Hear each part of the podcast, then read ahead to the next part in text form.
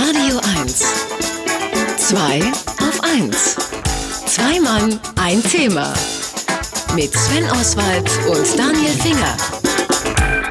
Ich bade wahnsinnig gern und ähm, ich könnte den ganzen Komisch, riecht Tag, man gar nicht. Ja, das macht, es ist, weil ich äh, konsequent kein Deo benutze. Oder das gleiche Wasser nimmst. Ach so, ja, äh, nee, glaube ich nicht. Das glaube ich nicht. Ähm, äh, ich glaube, ich habe noch keinen geschlossenen Wasserkreislauf bei mir im Haus entdeckt. Also ich bade wahnsinnig gerne ähm, und zwar ohne, ohne irgendwelchen Grund. Ja, ich könnte den ganzen Tag baden. Als, Ki als ich Kind war, war das anders. Ähm, deswegen gibt es ein Foto von mir Haare waschen, ah, ja. in einer Badewanne. Ja, das Haare waschen war so wie ganz schlimm, ganz schlimm.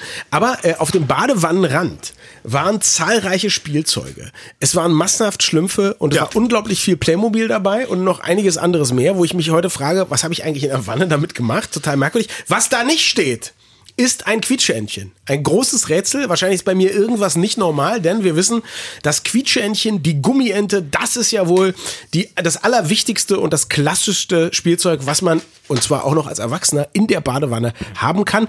Ähm, wir wollen wissen, wer hat für den Erfolg gesorgt? Gibt es eine große Quietscheentenfirma, die im Hintergrund die Strippen zieht? Also die Amis würden wahrscheinlich sagen, Big Duck ja, steckt dahinter. Das alles fragen wir einen Mann, ähm, der alles, alles kennt, was wir lieben, nämlich unseren Marketing-Experten Markus Bartelt mit Ente bewaffnet. Guten Morgen, Markus. Moin, Markus. Morgen, guten Morgen. So, jetzt bring mal Licht ins Duckgate, die Duckgate-Affäre. Ähm, Gibt es sowas wie, wie so eine Art Urvater dieser Gummiente? Ähm, also die Gummiente tatsächlich, man kann das äh, rausfinden, ähm, es wurden welche patentiert, schon Ende des äh, 19. Jahrhunderts, das waren dann aber so Angelköder und Fischköder.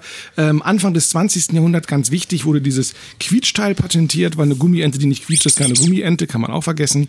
Und äh, tatsächlich hat 1949 sich ein Amerikaner das Design, das, das Design der Urente schützen lassen. Peter Gannon, ähm, ein, ein, ein Bildhauer, der ganz viele Tierskulpturen gemacht hat, später auch Schachfiguren mit, mit richtigen Menschengesichtern. Ja. Also der hat sich das ähm, als, als Design schützen lassen. Als Rubber Duck. Als Rubber Duck und oder als Toy Duck sogar tatsächlich. Und ähm, das wurde dann produziert. Und äh, dieses, diese Urente wurde in der Folge auch 50 Millionen Mal verkauft weltweit. Das heißt, er hat sich damit ganz gut auch ähm, Saniert. ein bisschen Geld auf die Seite legen können.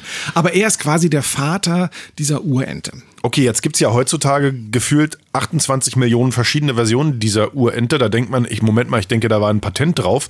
Also allein wenn man in irgendwelche Sch äh, Schnuckedönschenläden gibt, gibt's da irgendwie 50 verschiedene Enten. Ist das Patent ausgelaufen oder zahlen die alle Lizenzgebühr?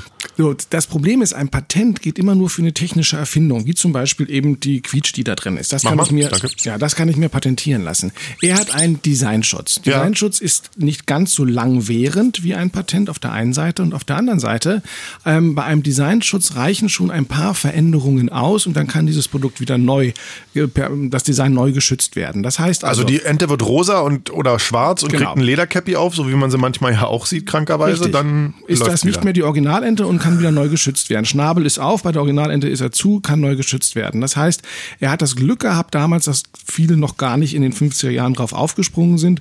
Heute gibt es Enten in den unglaublichsten Formen mit Krönchen, mit Keule. Es gibt ein Playboy-Häschen-Ente mit Häschenohren und sowas.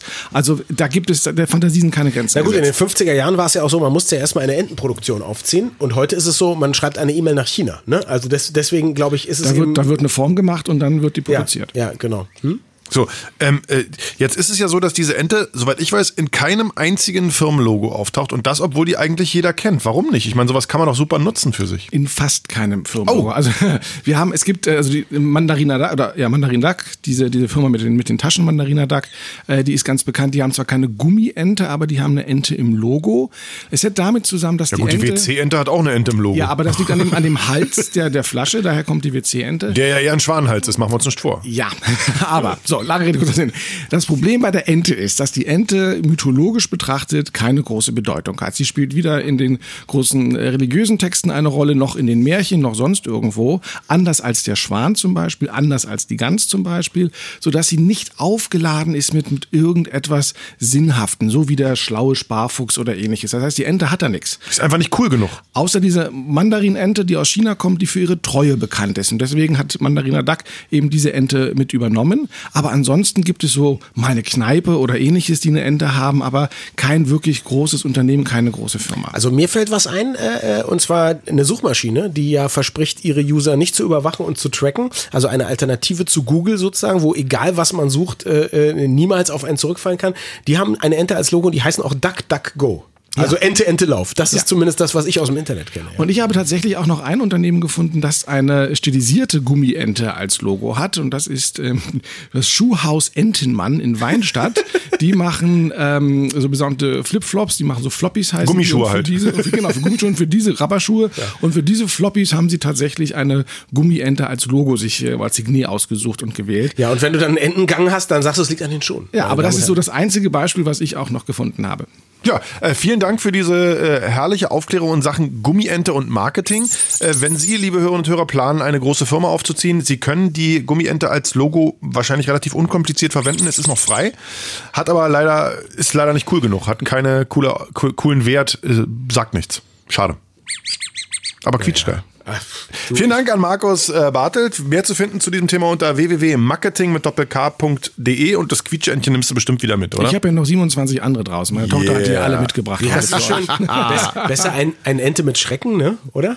Wie war das? Oh, ist runtergefallen. Schönen Sonntag noch. Tschüss. Radio 1. Zwei auf 1. Zwei Mann, ein Thema. Mit Sven Oswald und Daniel Finger.